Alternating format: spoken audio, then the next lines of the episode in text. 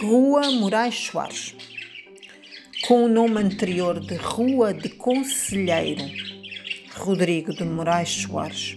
É uma rua movimentada, variada e plena de negócios de várias origens e etnias.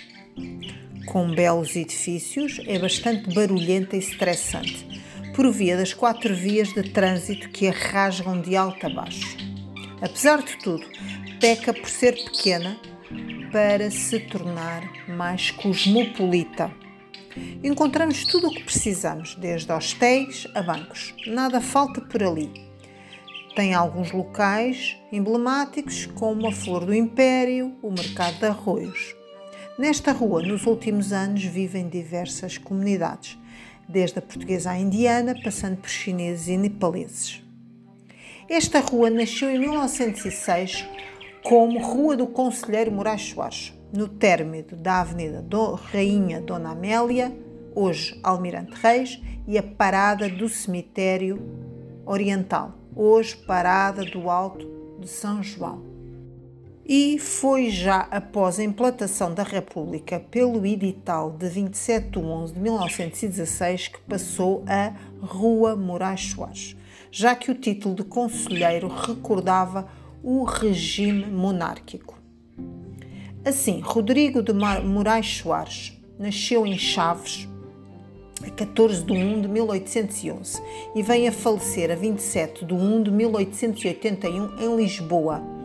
Bacharel em Medicina pela Universidade de Coimbra, distinguiu-se como alto funcionário da administração pública e especialista em assuntos aduaneiros, agrícolas e financeiros.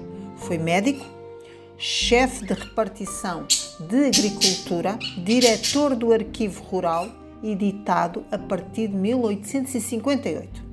Defende a formação de um partido dos agrocratas. Em 1852, criou a Secretaria das Obras Públicas. Foi nomeado chefe da repartição de Agricultura e mais tarde diretor-geral, tendo fundado a Quinta Regional de Sintra e o Instituto Agrícola.